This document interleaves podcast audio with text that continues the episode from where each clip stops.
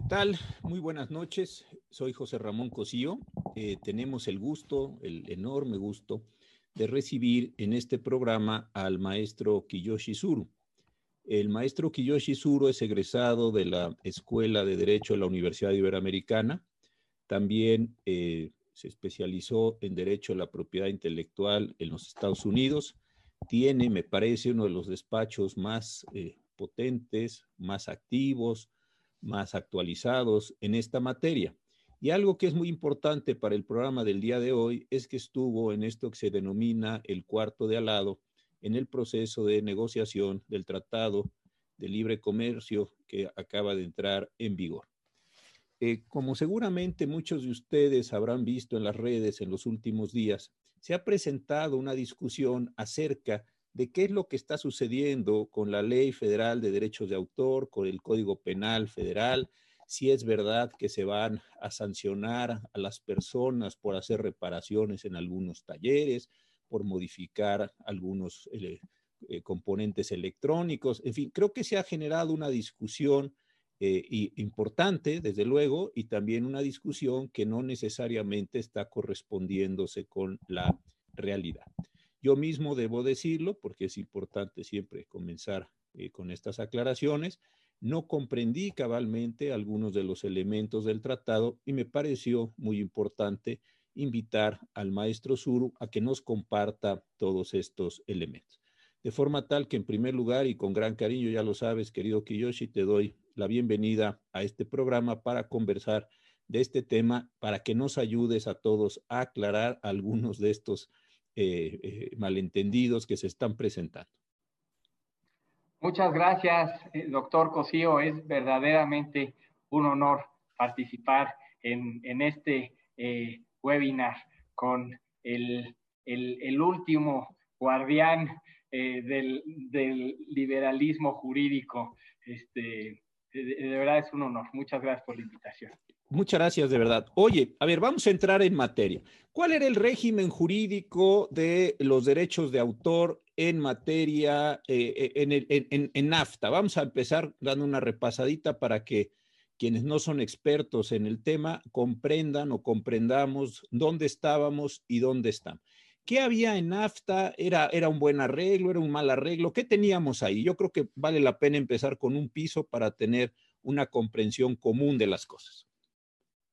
Bueno, es que México, en el, a, raíz de las negociaciones del Tratado de Libre Comercio de América del Norte, eh, empezó a actualizar su, legislación, ¿no? Sin duda, en materia de propiedad industrial, eh, de, patentes, ¿no? Anteriormente teníamos eh, este, un sistema de protección a las, a las innovaciones, pues, que era este, anacrónico, ¿no? Teníamos todavía la ley este, de la época de Echeverría, etcétera. Y en materia de derecho a autor, antes del, del Telecán, em, hablábamos más de, de sí, de, los, las facultades eh, exclusivas que tienen los, los autores, pero, pero de un punto de vista si me lo permites, más romántico, ¿no? Menos, menos pragmático. Y entonces el, el, Telecán vino a, introducir este elemento de pragmatismo, es decir, cómo se protegen en la realidad estos, estos derechos eh, de los autores, sobre todo cuando estos derechos em, forman parte de bienes culturales em, hechos por industrias creativas. Sí, yo me recuerdo un libro de un Amigos Comunes de Sergio López Ayón y nuestro querido y recientemente fallecido y muy recordado Héctor Fix Fierro, que hicieron un, libro y una serie de artículos muy interesantes mostrando cómo no solo el derecho, sino la cultura jurídica de México había eh, cambiado con, el Tratado Libre Comercio, con NAFTA, pues para decirlo en sus siglas más conocidas.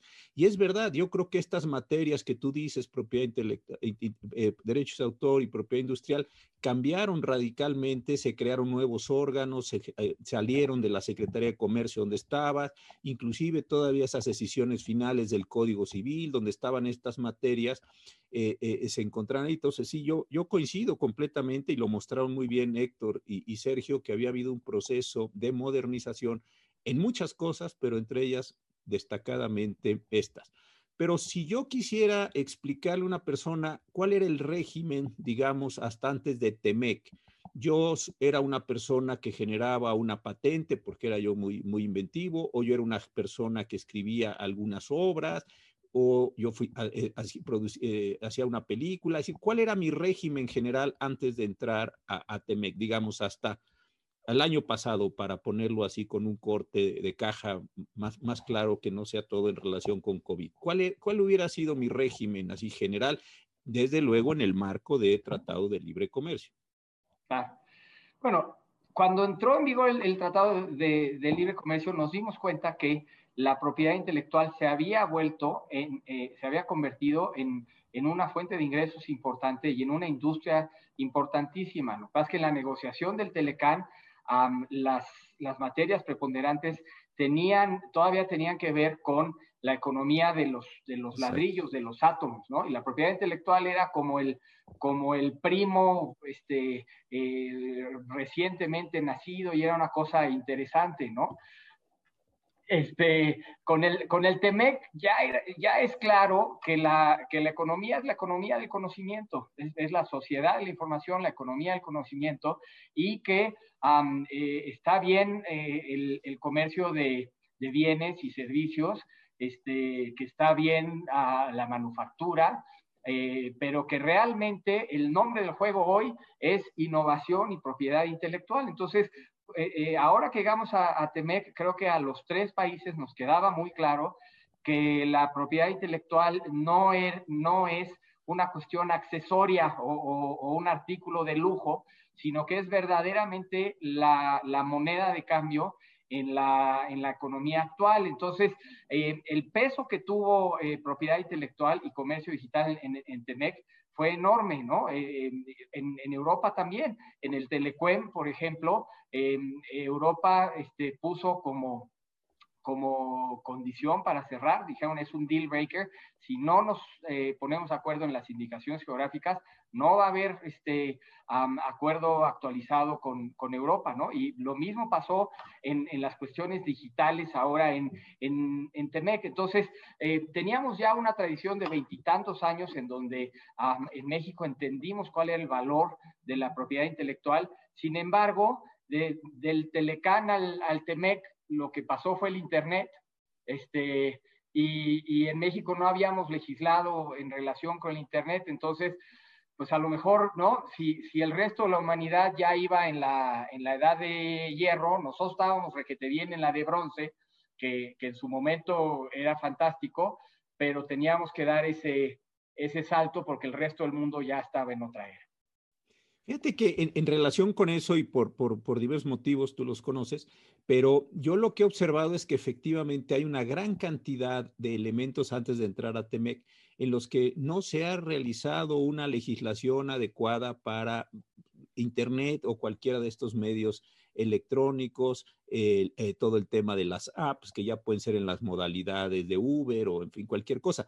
Pero me parece que COVID nos está poniendo un reto, no solo para, con, en relación a Temec, eh, sino lo que vamos a tener que actualizar de legislación. Yo veo eh, que se están haciendo esfuerzos importantes en varios tribunales del país, el Tribunal Superior de Justicia del Estado de México, el de Coahuila, desde luego el Poder Judicial de la Federación, en fin, pero me parece que nos sigue faltando como una estructura jurídica adecuada a lo que, a lo que tú estás señalando, porque sí, y yo no, no, no lo había pensado con esta claridad, pero sí estábamos muy en, en los fierros, en, en, hardware, pero no habíamos entrado, por decirlo de esta manera simplificada, a toda la legislación, a todo el cambio que nos está, que nos está implicando eh, software. Lo veo en temas de medicina electrónica, lo veo en temas de expediente clínico electrónico, temas inclusive de privacidad, que tú también conoces muy bien.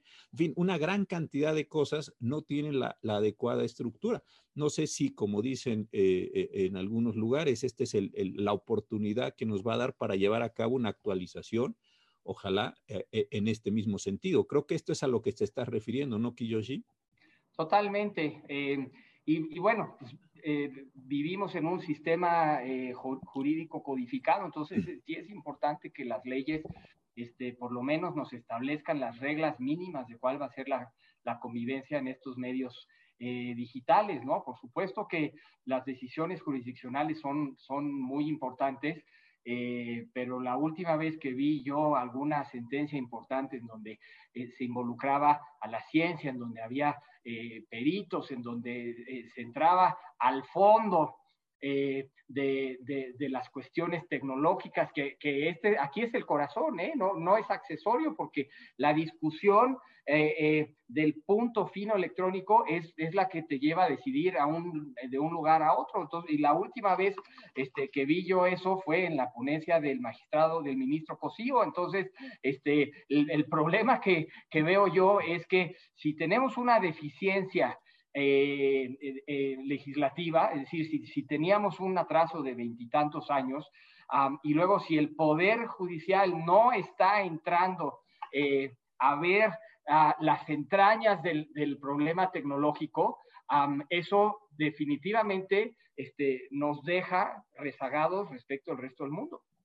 Sí, ¿te acuerdas una adhesión que hubo en la Corte hace todavía hace algunos años en donde se discutía qué es una, eh, una aplicación eh, en relación a los servicios de, de, de, choferes, a los servicios de transporte? Entonces, la discusión era, era un contrato de trabajo, eh, es, es, es, que es un medio, quién está vinculado con quién. Sí, creo que tienes toda la razón, había una, una difícil comprensión del fenómeno y claro, como tú lo dices bien, si el fenómeno no está bien comprendido, pues la solución desde luego, desde luego no, no va a ser correspondiente. El otro día también una persona me preguntaba, por ejemplo, si en las sociedades mercantiles podían celebrar asambleas a distancia, qué requisitos se, se requerían, ¿no? Se juntan los socios allí que tengan que tomar los de las acciones del tipo que fuere y votan, pero me decía, ¿cómo queda esto? Necesitamos un hotel.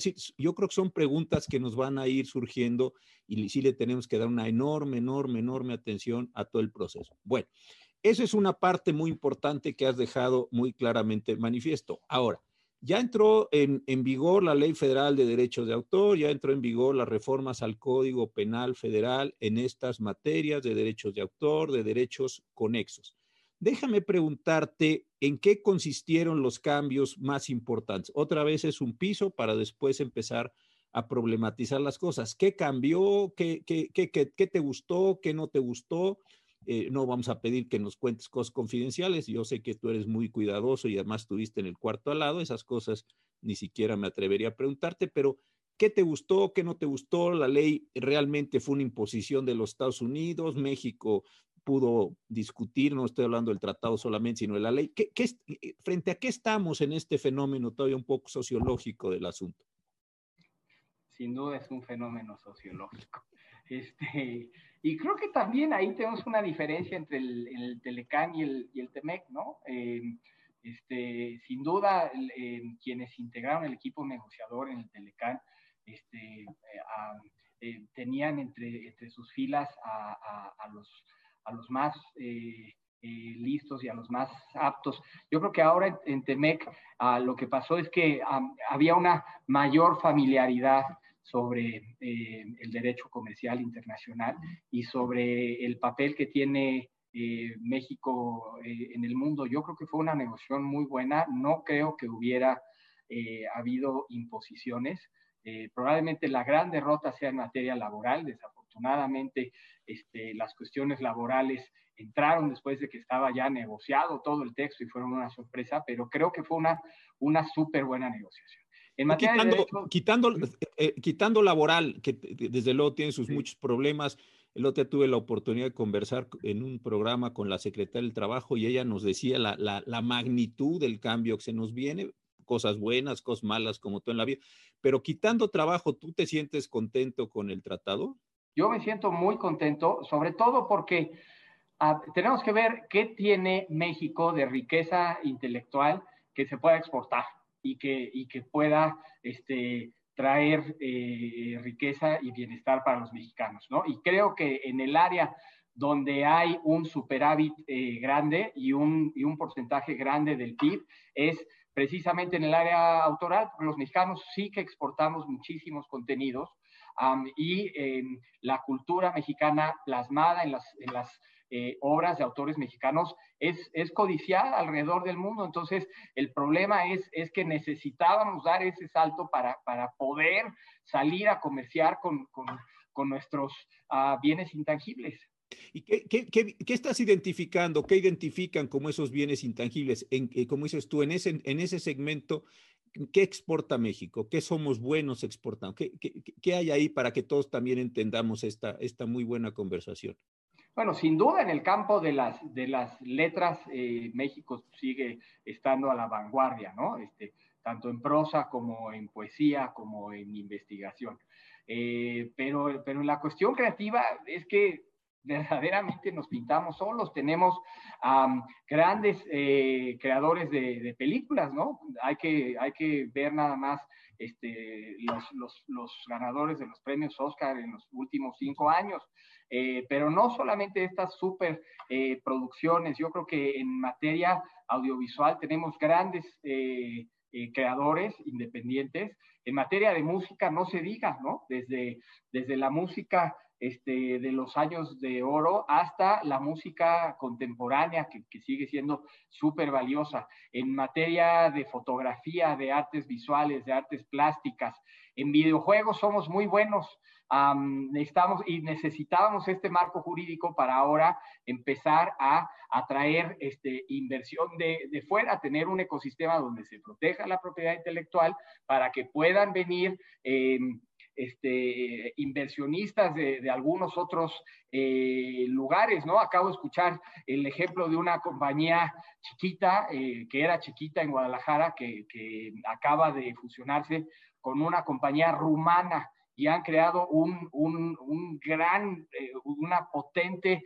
eh, compañía, un, un eh, estudio de videojuegos este, importantísimo. Para eso se necesita propiedad intelectual del siglo XXI. Ahora, en este otro tema que yo sé que tú has colaborado muchísimo con las comunidades indígenas en, en el sentido de protección, y que les has ayudado mucho a proteger también sus, sus bienes intangibles. El, el TEME quedó bien, tienen mejores posibilidades de los diseños, todas estas discusiones que se han hecho con ciertas empresas que se roban, se decía, que utilizan, en fin, eh, eh, eh, lo pongo simplemente como un tema general a discusión, no estoy desde luego señalando nada, pero que, se, que había que los diseños, que las grecas, en fin, todo esto. ¿Eso también quedó mejor protegido, esto, estos bienes intangibles en Temec, o crees que todavía le faltó alguna parte a esto? En Temec sí, creo que también uno de, las, de los grandes logros de México fue que eh, por fin logramos convencer a los, a los, americanos que había que reconocer a las denominaciones de origen y a las indicaciones geográficas. Ellos se quedaron con las indicaciones geográficas, este, porque pues para ellos no hay, ¿no? Para ellos lo que esté al alcance de la mano se toma. Este, entonces, finalmente eh, reconocieron la, a las indicaciones geográficas, son muy importantes, ¿no? Digo, seguramente tequila y mezcal son, son muy importantes, pero también olinalá, ¿no? La artesanía mexicana es muy importante. Entonces, ahí hubo una gran victoria de México. La cuestión ahora es del plato a la, a la boca, ¿no? Exacto. A la hora de implementar leyes, este, tenemos que ver que, que efectivamente eh, beneficien a las comunidades. Hay unas reformas de, eh, recientes del año pasado a la Ley de Derecho Autor en materia de, de pueblos este, indígenas y afroamericanos, este, que necesita aclararse. Eh, eh, te voy a poner un ejemplo. La, lo, lo, que es importante aquí es que um, las, estos textiles este, uh, tengan, tengan su reconocimiento, pero sobre todo que haya alguna remuneración para, para las comunidades. Esta reforma no deja claro a quién hay que pedirle permiso, ¿no? Este, si estás en la frontera entre este, eh, Chiapas y Oaxaca, este, cuál es la comunidad que realmente es titular este, de esos derechos y dentro de esa comunidad, quién es el que te lo puede otorgar, qué pasa si te lo otorga la, e, este, Juan, pero realmente el que tenía la decisión, la, de, de la, la, facultad de tomar decisiones en esa comunidad era Pedro, etcétera. Entonces, este, creo que de una, la retórica ha sido muy buena, pero tenemos que ver si en la realidad efectivamente este, se logra el cometido que es beneficiar a los miembros de estas estas comunidades a que se respete su propiedad intelectual y sobre todo que tengan una retribución. Buenísimo, porque sí, efectivamente, eh, yo creo que uno de los problemas que nos sucedió con, con NAFTA fue que nos dormimos, hubo un plazo muy largo para que se hicieran adecuaciones legislativas, estuvo la ley de metrología y normalización que acaba de ser cambiada, se generaron órganos, pero me parece, yo siempre me quedé con la impresión de que no se generaron prácticas, no se generaron habilidades, no se generaron registros y consecuentemente perdimos muchos de los beneficios que en el papel sí habíamos logrado, ¿no? Toda aquella discusión de los camiones, que si podían cruzar, que si no. Es decir, como que nos, nos, nos conformamos con la firma y dijimos, bueno, pues ya está firmado, ya, ya México ganó y luego no vino todo esto que tú describes muy bien como un proceso de implementación de leyes, de reglamentos, de otro tipo de normas, de estructuras, de personas capacitadas para saber hacer aquello que parece trivial, pero que se tiene que hacer y que no se adquiere la habilidad simplemente por el diario oficial. Creo que ahí hay muchas cosas de una gran importancia. Oye, pero vamos a entrar ya ahora sí al tema de las modificaciones que se presentaron. En primer lugar, la Ley Federal de Derecho de Autor. Yo lo que he estado viendo es que hay una discusión que se dice de notificación y retirada y alguna gente dijo, no, esto es un mecanismo de censura, eh, pero no me queda muy claro, lo digo con toda franqueza, cuáles son los términos de esta discusión. La he visto que aparece, desaparece ahí en las redes, como si estuviéramos generando. Entonces, ¿por qué la gente crees tú primero? Que está preocupada por este mecanismo de notificación y retirada y tú, y, segundo, si es realmente un factor de preocupación eh, para ti o para las personas que como tú están pues en esta materia trabajando jurídicamente. Sí, bueno, ahí, este, señor ministro, también tenemos que ver el punto de vista de la, de la retórica y, qué sucede en la práctica, ¿no?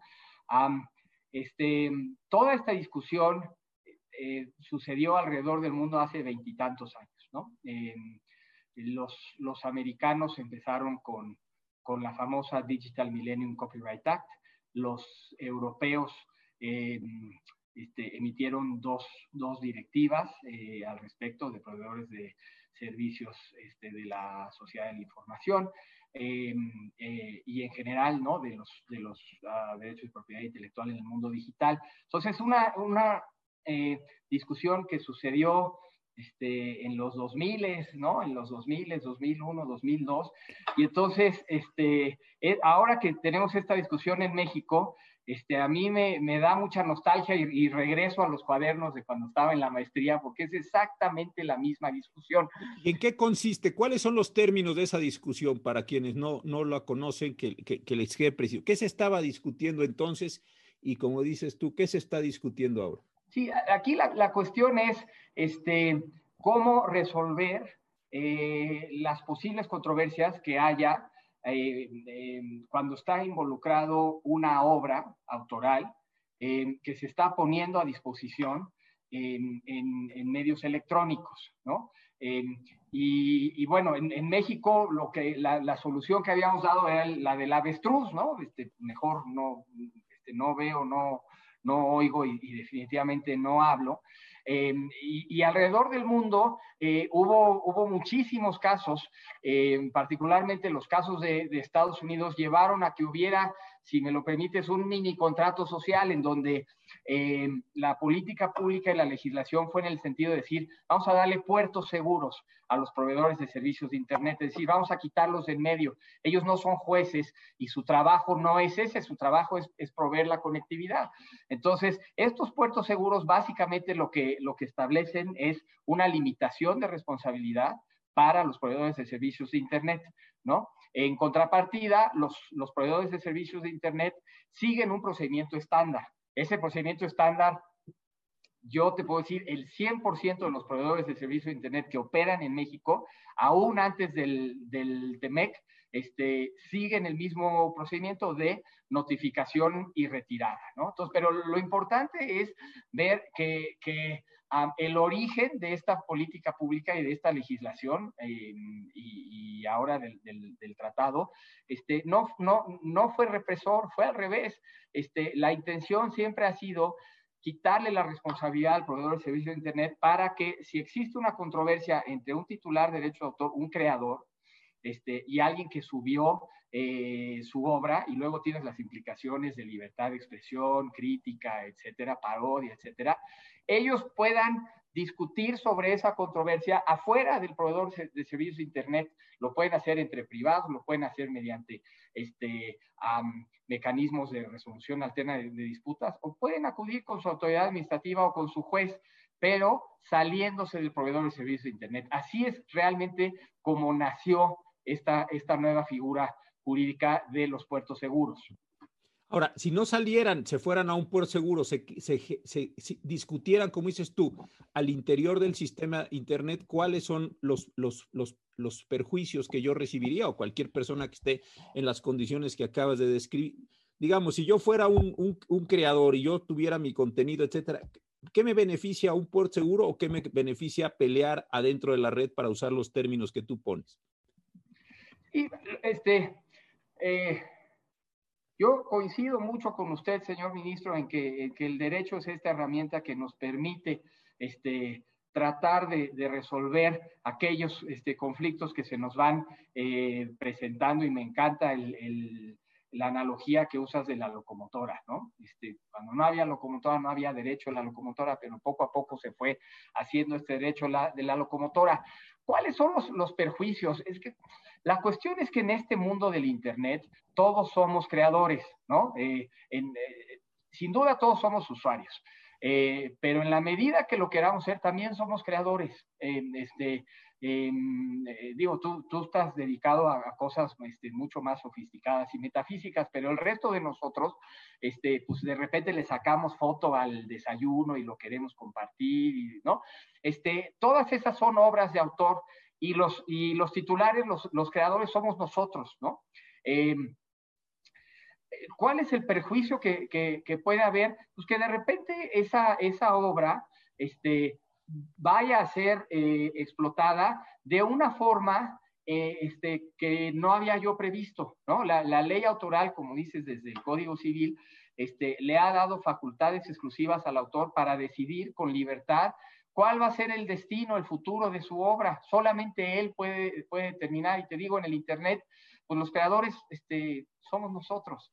Eh, y entonces la, cuestión aquí es que en el, en el Internet el autor pierde ese control. ¿Por qué? Porque la, la posibilidad de reproducir o poner a disposición masivamente en un segundo este, la obra de alguien e, este, está al alcance de la mano y, la otra cosa es que una vez que, algo se pone en el Internet no regresa, ¿no? Este, entonces, eh, eh, ahí es donde se estableció ese justo medio, ese balance en donde, en donde se diga, es que antes si, si alguien este, eh, reproducía em, eh, mi, mi, libro, eh, yo tenía un mes para llevar a cabo todos los trámites, acudir ante la autoridad y pedirle que se inhibiera esa conducta.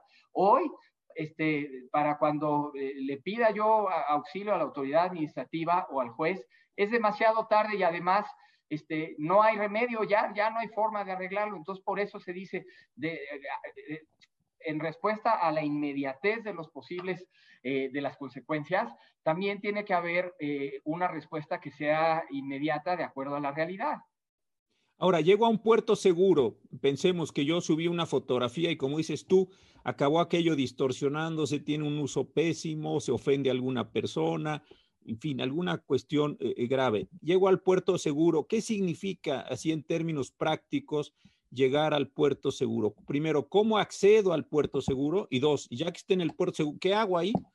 La, metáfora es muy bonita, pero me gustaría que, la, explicáramos. Eh, digamos, si alguien hace mal uso de, nos salimos de la red, vamos al puerto, pero ahí, ¿cómo, cómo opera el mecanismo? Porque creo que esto es bien interesante. ¿eh? Sí, el puerto seguro está, está diseñado eh, para los proveedores de servicios de Internet, ¿no? Es, es una medida ad hoc eh, hecha para ellos. Y básicamente lo que dice es, si, ah, si determinado autor, el, ministro Cosío, tiene algún, eh, alguna controversia respecto de una fotografía que él sacó, este, eh, el proveedor de servicios de, Internet se acoge a este puerto seguro y por lo tanto no es responsable por los daños y perjuicios que pudieran causarse como consecuencia de la reproducción o puesta a disposición de esa, de esa foto eh, en la infraestructura del proveedor de servicios de Internet. ¿no? Este, el, el, el PSI no tiene que llevar a cabo ninguna acción para acogerse. ¿Por qué? Porque está hoy contenida en la ley. Entonces, este, por el solo hecho de ser eh, proveedor de servicios de Internet y de seguir el procedimiento estándar, este, tiene una liberación absoluta por eh, aquellos daños y perjuicios que se llegaran a, eh, causar. ¿no? Entonces, el, proveedor de, servicios de Internet em, no tiene esa responsabilidad. Lo que hace es que cuando se le notifica, se le da un aviso, eh, el fotógrafo le da, le da un aviso y le dice, oye, es que fíjate que esta fotografía es una, es una foto este, especial que saqué yo después de todo este proceso. Y, primero me gustaría que me dieran el reconocimiento, ¿no? Eh, y, segundo, este, no espero yo una, una contraprestación, pero sí espero que si se va a utilizar de forma eh, con fines de lucro, que sí haya una contraprestación justa. Em, entonces, eh, el, fotógrafo le notifica, le avisa al, proveedor de servicios de Internet. Todo esto se puede hacer por, por, medios electrónicos con formularios automatizados, de manera que sucede en segundos. Lo que hace el proveedor de servicios de Internet es que de manera precautoria baja esa, esa foto, pero le avisa al usuario que la subió. También todo esto es este, de inmediato y sucede en segundos si el, si el usuario que subió la foto considera que sí tiene derechos para que la foto esté arriba, ¿no? Y aquí tenemos libertad de expresión, tenemos crítica, tenemos parodia, etcétera, ¿no? Este, y entonces a lo mejor el usuario dice, es que fíjense que sí, yo, yo vi que, este, que el, el eh, señor Zulu se sacó una, una selfie, ¿no? Este, Ahora estoy con, Isabel, mi esposa, en la cuestión del tabaquismo, entonces ya finalmente lo dejé. Pero si en una de esas este, tengo un momento de debilidad y me echo un cigarrito y me saco una selfie tomando, pues, este, y, de repente eso se hace viral y sale, yo digo, oye, esa es mi foto y quiero que la bajen. El, usuario eh, que la subió va a decir, no, fíjate que aquí hay un, componente de libertad de expresión. Realmente tu interés no es tanto el de proteger tu obra como el de que no salga a la luz la verdad, ¿no? Y por lo tanto, esa foto debe mantenerse arriba. Eh, y entonces lo que hace el proveedor de servicios de Internet de inmediato la vuelve a subir. Y la foto se queda arriba, ¿eh? La única forma en que baje esa foto es mediante un procedimiento administrativo o judicial que se puede empezar dos semanas eh, después de que se haya bajado el, perdón, de que se haya subido el contenido, pero la realidad es que el contenido sí se queda arriba. Entonces, en, este eh, balance de, derechos, el que gana es el usuario que dice aquí hay una cuestión de, libertad de expresión y por lo tanto debería mantenerse arriba, aunque yo acredite que yo soy el fotógrafo y que tengo derechos exclusivos. Entonces, a final de día, lo que estamos haciendo es, eh, o, lo que se hizo es tener un mecanismo para dirimir disputas al interior de la red entre diversos usuarios creadores, porque como dices tú muy bien, se cambia la, como decimos los abogados, la naturaleza jurídica de eh, consumidor, creador, es decir, es una cuestión bastante menos eh, clara que cuando se va y se compra un automóvil o se compra una Coca-Cola, hay un vendedor, hay un comprador, hay un productor. Aquí parece que es una cuestión de una mucho mayor y mucho más rápida circulación, por decirlo de esta forma. Y entonces lo que se protege es al creador, pero el creador tampoco tiene un derecho absoluto si está involucrada la libertad de expresión de otro sujeto. Claro. Lo estoy, lo estoy entendiendo bien. Totalmente, este, señor ministro. Los dos derechos son derechos fundamentales, ¿no? Este, si nos vamos a, a la Declaración eh, Universal o al Pacto de San José, este, está consagradísimo el derecho a la libre expresión y, también al mismo nivel el derecho que, que tenemos los, los, seres humanos para crear y para eh, recibir una compensación por nuestras creaciones. Entonces, yo creo que tienen el mismo, el mismo rango convencional y también el mismo rango constitucional. Pensaba en este ejemplo, pensaba en este ejemplo. Yo tomo la foto de una manifestación pública, en fin, veo que ahí a una, a una serie de personas les, las, dieron de, golpes, desafortunadamente les echaron gases, o veo ahora en los días de COVID, tomo una fotografía de personas que han fallecido, en fin, pensemos un hecho dramático. Entonces yo subo, subo, eh, alguien sube la fotografía, no me da el crédito, es decir, pasa todo lo que tú dices. Yo diría, yo quiero que me reconozcan o que bajen inclusive mi fotografía. Se podría decir, oiga, no, la fotografía que usted tomó es extraordinariamente importante porque estamos viendo una acción excesiva del Estado o un fenómeno humano que el único que lo, usted lo puso, que, que vio a esa persona muerta o que vio a esa persona desafortunadamente tirada, en fin, cualquier fenómeno de esta naturaleza. Ahí entiendo por lo que tú dices que la regla es no, señor, la, la fotografía de usted es mucho más importante en términos sociales que eh, ponerle ahí una estrellita de que usted es el gran fotógrafo de la historia de la humanidad. Eh, eh, entiendo que ese es uno de los criterios justamente eso, ¿no? Este, si pensamos en, la foto aquella famosa de la plaza de Tiananmen, sí, sí. Este, pues por, mucho que el, que el, fotógrafo diga que es la fotografía de su vida, que, que, seguramente lo fue, este, eh, ahí el, el interés eh, social es muy importante, ¿no? Entonces, tenemos que ver cómo conviven estas dos, ah, eh, dos derechos fundamentales, el, el, de, el, de, que se respete mi creación, pero también que, que la que se pueda difundir esa idea que solamente o que la mejor forma de difundirla es viendo esa, esa foto, ¿no? Ahora, supongamos esto, ya fuimos al puerto libre, ya tuvimos, alguien ganó, alguien perdió, vamos a suponer que hay un arreglo, pero yo todavía me empeño y quiero obtener una indemnización que esta persona no me concede. Supongo que te sales de esa zona libre y vas a los tribunales nacionales y demandas y pues ya veremos a qué resulta de aquello. Claro, el, proveedor de servicio de Internet siempre va a vivir dentro de ese puerto seguro, ¿no? Este, la única condición es que cumpla con ese procedimiento estándar y como te digo, hoy todos los proveedores de servicio de Internet que operan en México cumplen con ese estándar. La mayoría de ellos están basados en Estados Unidos y su, legislación ya se los pide desde hace más de 20 años. Este, pero también los otros proveedores este, cumplen con, con este estándar. Entonces, al cumplir con ese estándar, de inmediato vivo en el puerto seguro, ¿no? Eh, esta medida es, está hecha para que, precisamente para, disminuir el, número de controversias. Este, revisé los, los números hace ratito y fíjate, en, este procedimiento de, de, retirada y de vuelta a subir, solamente el 8% de los usuarios, solamente el 8% de los usuarios han pedido que se vuelva a subir. Entonces, este sí es un mecanismo muy efectivo para resolver disputas de manera simple este, y no contenciosa. Eh, si, si hubiera una disputa adicional, entonces el titular de los derechos o el usuario pueden recurrir a la autoridad administrativa, en este caso el INPI, o, este, o al, al, al, al, juzgado este, común o federal que le corresponda y dirimir su controversia ahí. Y esto lo podían hacer antes de TEMEC y se puede hacer después de TEMEC. el único cambio es que ahora existe este puerto seguro que reviste al proveedor de servicios de Internet, ¿no? Para todo lo demás este, está el sistema administrativo y judicial tradicional.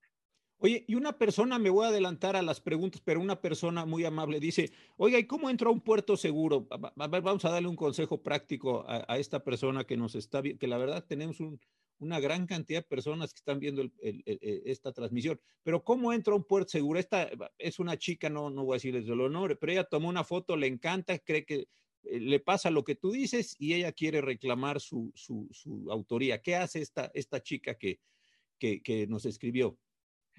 Este, si, eh, si yo soy proveedor de servicios de Internet, por el solo hecho de, de, de, cumplir con las características de proveedores de servicios de Internet, lo dice el 114 Optis de la ley, este, por esa sola característica, em, y si aplico estos procedimientos estándar, que te digo, todos los aplican, por ese, por ese simple hecho, estoy dentro del puerto seguro y estoy protegido y liberado de cualquier responsabilidad por daños y perjuicios.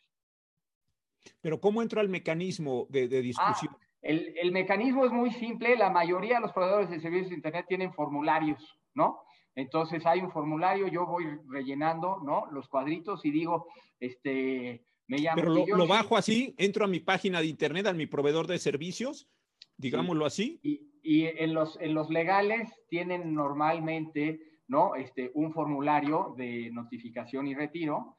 Eh, hoy, por ejemplo, este, y, la hace dos semanas antes de que entrara en vigor el TEMEC, esos formularios estaban ya disponibles, entonces simplemente entro y digo, este, esa, la, titularidad de derechos de esa fotografía es mía, ¿no? Este, y yo, eh, y ahorita vemos lo de los, los MTPs, pero, pero yo este, eh, autorizo que se, que se pueda este, circular en la red libremente, ¿no? Pero si de repente se está asociando a alguna campaña publicitaria, entonces eso, eso no lo autorizo, necesito que, que, me pidan expresamente permiso para hacerlo. Entonces les, le, explico eso brevemente al, al, ISP y digo, yo este, eh, permito que mi, que mi foto este, circule libremente, salvo en el caso de campañas publicitarias, ahí sí necesito que me piden permiso, entonces, este señor eh, PSI, por favor baje. Con eso accedo yo al, sistema. Perfecto. Oye, y justo te iba, a plantear esto de las medidas tecnológicas de protección, porque también he visto que es un tema que está ahí de gran discusión en las redes. Entonces, primero, ¿qué son las medidas tecnológicas de protección? Eso me gustaría que como un concepto general. Y luego, si nos puedes decir por qué también aquí una preocupación, que todo el mundo se va a ir a la cárcel, en fin, ahí hay una discusión. No, yo, yo, yo no, no, no soy muy experto en esto, me interesó mucho por, por, por, por, estar estudiando, pero, pero ¿qué quiere decir esto de las, las MTP? Ya ves que en todos los, los gremios hay eh, los acrónimos que luego los que no estamos ahí no entendemos nada, pero una MTP, ¿qué es una medida tecnológica de protección? Eso ya lo supe, pero ¿qué quiere decir eso en, en buena lid? La medida tecnológica de protección es una capa, ¿no? Este, ah, como los campos de fuerza de Star Trek de los, de los 70, es una capa que, reviste a la obra, ¿no? Eh, lo, que pasa es que esta capa, este, además forma parte, como, como, como en el medio electrónico todo está hecho de código, entonces esta MTP forma parte del DNA de la, de la obra, de manera que la obra cobra vida propia. Esto es, esto es eh, padrísimo para, para el autor y para su obra. Eh, anteriormente, si yo decía, oye, el libro de derecho constitucional, ¿no? Este, eh, pues por favor, si da usted clase, que los alumnos compren el, libro, no le vayan a sacar fotocopias. Este, eh, o eh, este, si estamos hablando de poemas o de haikus o de canciones rancheras. Este, em, si alguien no respetaba la voluntad del titular, ¿no? que es que no se hicieran fotocopias sin la autorización del titular, este, la realidad es que la forma de, arreglar la situación del incumplimiento a, la voluntad del titular era mediante este, eh, la consecuencia jurídica, ¿no? Es decir, si, haces una fotocopia este, y te cacho, pues se puede iniciar un, procedimiento de infracción, etcétera, y entonces el Estado vendrá a, balancear esa, em, esa situación. La cuestión es que se necesita, se necesitan de elementos adicionales como es la, la, acción del Estado, ¿no? Em, y eso tiene unos costos transaccionales eh, grandes. Primero tienes que, que, darte cuenta que alguien está infringiendo este, la, la, voluntad este, que tú tienes sobre tus, sobre tus obras, ¿no? Em, y aquí entra, por ejemplo, la obra de, de Lawrence Lessig, este libro que se llama Código o Code, en donde dice que, en el entorno electrónico la arquitectura misma del sistema se convierte, acaba convirtiéndose en ley, este, y entonces em, la MTP eh, se incorpora en la, en la obra, y si yo, si yo digo, con el mismo ejemplo de la foto, si yo digo, esta obra la podrán usar libremente este, todos los que quieran usarla, eh, salvo. salvo, el señor publicista que, que, va, que va a hacer una campaña, entonces, la MTP le permite a todos usarla, este, y cuando el publicista la quiera usar con fines de lucro, este, esa MTP me va a avisar a mí.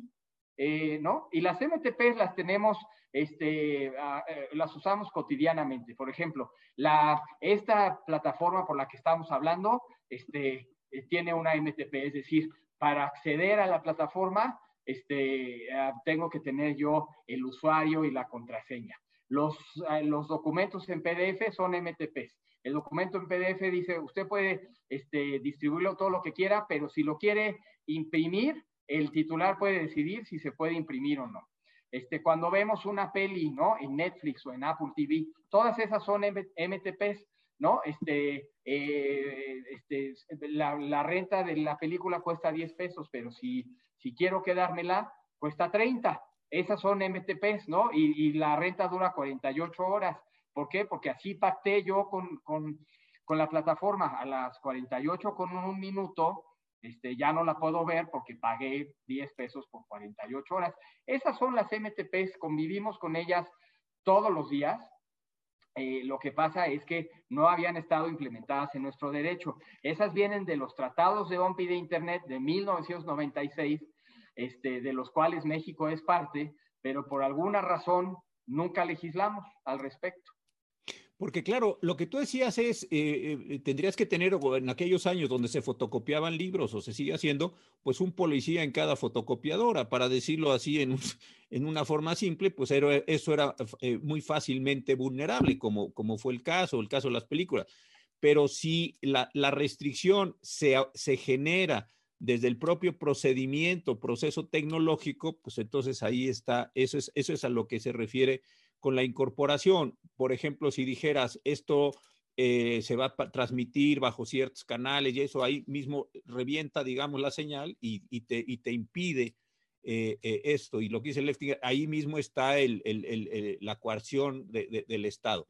Ahora, ¿por qué le ha asustado mucho a las personas que el que no tenga MTP? Me parece, no sé si lo estoy entendiendo bien, pero me parece que al final de cuentas es Mira, me acordé de algo que antes tenían algunos automóviles, por ejemplo, esas camionetas combi, que le llamaban que tenían un gobernador. Y entonces la camioneta no podía subir más arriba de 80 o 90 kilómetros por hora, porque claro, si tomaba mala curva, la persona que iba ahí pues, chocaba la camioneta, se volteaba y todos heridos. Entonces era una especie de gobernador, tú no podías ir ahí, bueno, claro que podías, el que sabía yo, no sé, pero era algo como eso. Esta camioneta que usted está comprando no va a ir arriba de 80 kilómetros por hora. ¿Por qué? Por si va, se van a matar todos los, pasajeros o se van a herir gravemente. Es esto como algo que está incorporado en el propio proceso. Sería tanto como decir, pues que le quiten a todos los coches los MTPs del motor para que no produzca eso. Es, algo como eso, ¿no? Para entenderlo muy, muy claramente en esta, en esta especie de metáfora. Entonces, ¿dónde está la reclamación ahí? Porque me, supongo que la gente quisiera que se pudiera haber un mercado absolutamente abierto sin restricciones ninguna. ¿Eso es, ¿Ese debe ser el fondo de la discusión o este está haciendo? Sí, yo creo que este, es que estos argumentos son, son, todos son argumentos ad absurdum y por eso es que son tan este, atractivos, ¿no? Todos los argumentos que se han estado usando en los medios en la, en la última semana em, eh, son, tienen que ver con tractores, ¿no? Es decir, ¿qué pasa si un agricultor quiere actualizar el sistema de su, de su tractor, ¿no? Este, y hay una, hay una MTP y entonces la MTP este, supuestamente le va a impedir este, hacer el, el, upgrade al, al, tractor, ¿no? Este, entonces, este es un ejemplo pues, muy emotivo, ¿no? Este, si nos queremos ir más para allá, este, imagínese, señor ministro, que fuera un respirador, ¿no? Si quisiéramos hacerle un upgrade al respirador, pues el, el, MTP me lo impediría, ¿no? Y se han usado ejemplos precisamente de coches. Hay uno muy simpático de cafetera, ¿no? Si quiero usar yo una cápsula distinta para mi cafetera, este, y entonces este, desactivo el MTP, a la cárcel, ¿no? Este, o el de las impresoras, ¿no? También, si quiero usar un, un cartucho rellenado o genérico, este, y también, ¿no? Altero el MTP para usar un cartucho genérico y no el que, que me vende el que hizo la impresora, a la cárcel también, ¿no? Este, entonces, son argumentos bonitos en ese sentido. Son argumentos que yo diría históricos porque se tomaron de aquella discusión de hace 20 años. Este, y es una discusión pues, que ya quedó este, eh, eh, eh, sobrepasada, ¿no? Este, los académicos en su momento hicieron estos, estos argumentos que son muy bonitos y muy atractivos, pero al final del día se vio en la realidad que, nadie iba a la cárcel, ¿no? Es decir, si yo le, le quito el, el gobernador a, a, mi combi, este, realmente el, el, ejemplo que están, que están utilizando es, si yo quiero este, insertarle, ¿no? Este, un turbo a mi combi, este, para eso eh, tengo, que, tengo, que, tengo que hacer una interfaz, ¿no? Entre, entre el motor de mi combi y el, y el turbo. Para eso tengo que eludir la medida tecnológica de, protección del turbo o de la combi para escribir una interfaz para que se hable el motor de la combi con el, este, con el turbo, ¿no? ¿Esa es una ilusión? Sí, es una ilusión. Este, ¿Es ilegal? No es ilegal porque la ley específicamente, ¿no? El 114.4, el 114 quinquis, este, establecen eh, una excepción para eh, em, ingeniería en reversa, este, para interoperabilidad, ¿no? Eh, o sea, eludir la medida tecnológica de, protección con fines de interoperabilidad. Aquí en el, en el ejemplo tuyo de la combi, lo que estoy buscando es la interoperabilidad, es lo mismo que estoy haciendo con la cafetera, con la impresora, con el tractor y con el respirador. Y tengo una excepción expresa eh, en la ley, ¿no? Pero además tenemos que ver también, o sea, estos, estos ejemplos nacieron en, salones de clase, en, en este, en, en, Cambridge, ahí en, Massachusetts, en, este, en Stanford, etcétera, ¿no? Son, son, son ejemplos que, que hace un profesor para, para, comunicar un principio, pero, pero en la realidad, este, ¿de verdad iría alguien a la cárcel por, por cambiarle el cartucho de, de expreso a su, a su máquina de café, este, no es algo que pueda suceder porque no es algo que tiene fines de lucro, ¿no? Yo, yo lo estoy pensando, estoy sentado en una silla bastante cómoda que tiene unos recargabrazos, pero es, lo pienso como si ahorita acabando la charla, digo, cosa que no voy a hacer desde luego, fuera por un serrucho y le cortara yo los, los, los recargabrazos y viniera el fabricante de la, y me dijera, oiga, usted no puede hacer eso. Creo que lo que está sucediendo, y me, parece muy interesante, más allá de las peculiaridades, las particularidades de esto, es que sí estamos entrando, como tú lo decías muy bien, a un ciclo histórico, tecnológico completamente distinto.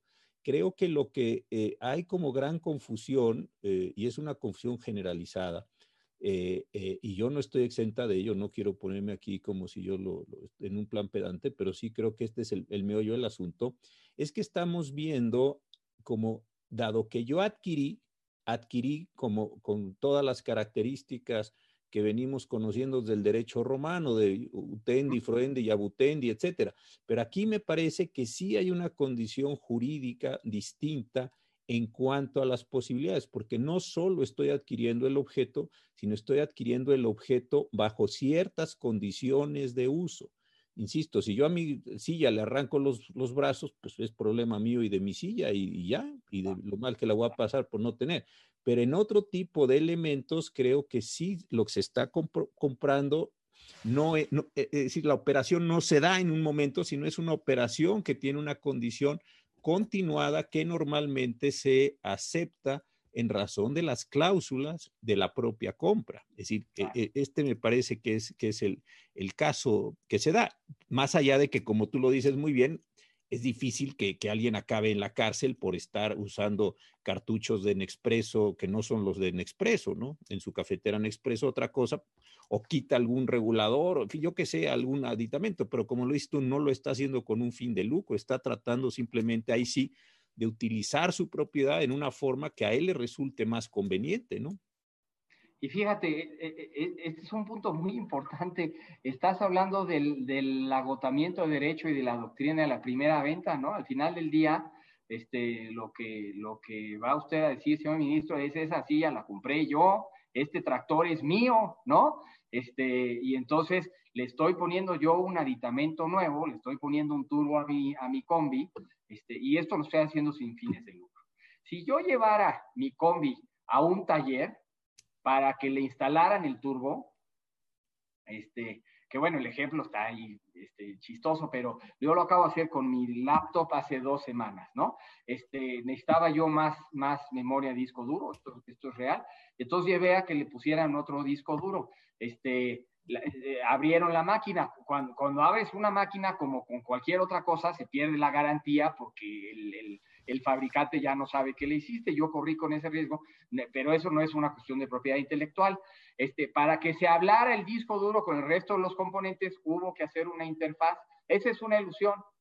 Esa, ilus esa ilusión constituye infracción o delito, no aunque lo haya hecho este, el consultor, porque yo a eso no le sé, aunque lo, lo haya hecho este, este consultor, está cubierto por esta eh, excepción de interoperabilidad. Entonces, él sí puede hacer reversión de ingeniería, sí puede eludir la, MTP, este, eh, romperla para ver este, eh, qué tiene adentro y para escribir un puente entre un componente y el otro. Y esto es perfectamente legal porque este, hay una limitación y excepción este, puesta en la ley y puesta en el tratado.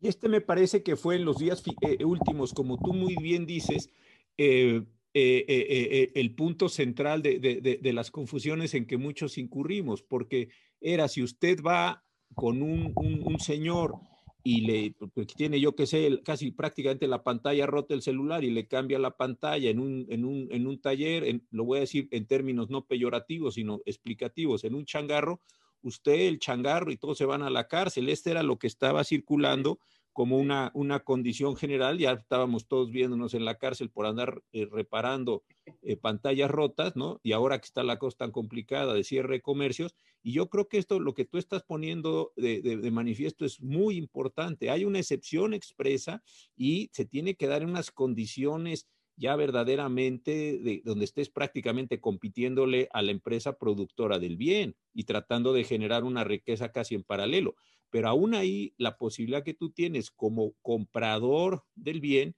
pues es una, es una, es una libertad siempre y cuando desde luego no quieras hacer algún otro tipo de cosas, que también pasaría con la compra de una silla. Si yo la silla la compro para después reproducirla y venderla y, quitarle negocio al, al, al, productor originario, pues tampoco parece algo que esté muy lícitamente realizado, ¿no? Pues, ya lo resolviste. Este, no, no, no, no, no, no, Porque estás hablando de la prueba de los tres pasos, ¿no? Eh, eh, La ilusión es una infracción independiente, pero al final del día, este, um, sobre la obra subyacente está la prueba tripartita de, de Berna, que dice exactamente eso.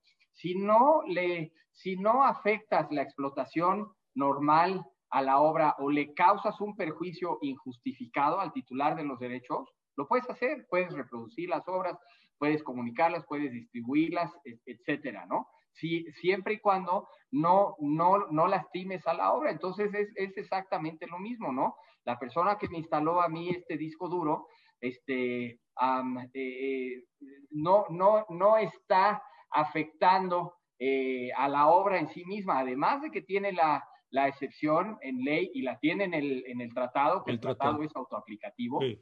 Este, eh, además de eso, pues también tiene que caber aquí el sentido común, ¿no? Eh, eh, eh esta persona eh, a la obra que es, que es ese, este, um, que es ese, esa, esa obra subyacente en el MTP, no le está haciendo daño y no le está haciendo daño al titular tampoco.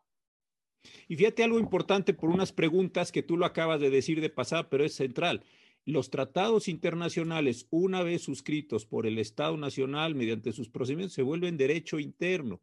Entonces, claro. no es decir, ¿por qué el Tratado Internacional nos viene a imponer obligaciones cuando sostenemos? Un... No, no, no, a ver, se generan, ya después nos peleamos por el tema de la jerarquía del tratado en relación con las leyes, eso es un problema distinto que merece una discusión distinta, pero se vuelve derecho interno y el operador tiene que voltear a ver al tratado y a la ley nacional y entre ambas generar las interpretaciones necesarias para resolver los casos. No es que una cosa eh, eh, excluya al otro. Creo que esto que acabas de, mencionar es muy importante porque también, insisto, hay varias preguntas. No, pero es que la legislación nacional, pues tan buena norma es eh, la que viene del tratado como tan buena norma es la que viene de ley, ¿no? Sí, ahora, si, si no fuera el turbo de la combi y fuera el medidor de la luz o del agua, ¿no? Este, eh, si yo, si se me descompone el medidor de la luz y lo llevo a que me lo arreglen, este, efectivamente a que me lo arreglen porque, porque se rompió, pues ahí no, no hay ilícito. El problema es si de repente alguien tiene este, un establecimiento este, que sirve para truquear los, los este, medidores de la luz, ¿no? o bombas de gasolina, ¿no? Que es bastante común. pues es que eso es claramente ilícito, tienes un, tienes un fin de lucro, pero además hay una finalidad ahí este, clara, ¿no? La persona que, que arregla este, bombas de, de, gasolina no está cometiendo un ilícito, pero si estás, ¿no? Si estás truqueando la bomba de gasolina o el medidor de luz y demás, este, no entiendo por qué sería escandaloso este, que hubiera consecuencias jurídicas. Claramente. Pues querido Kiyoshi, se nos acabó el tiempo, ha sido de verdad interesantísimo. Yo creo que a muchos nos llevaste en un viaje, no al futuro, sino al presente desde hace varios años, porque yo creo que todavía estamos discutiendo estos, estos puntos de sociedades, no voy a decir preindustriales, pero sí eh, industriales tardías frente a sociedades tecnológicas. Creo que en esta y en otras muchas materias hay una enorme tensión entre esos tiempos importantes, no se van a, desestimar ningún tiempo histórico donde tenía, como decías tú, un peso muy importante los ladrillos, los fierros, para usar estas expresiones comunes, a un mundo donde está cambiando rápidamente todo el proceso tecnológico. Yo te agradezco muchísimo el que haya estado con nosotros, que nos hayas aclarado a tantos los conceptos. De verdad, un, un, muchas gracias. Muchas gracias, señor ministro. Un honor. Gracias. Nos vemos pronto. Cuídense mucho. Buenas noches para todos.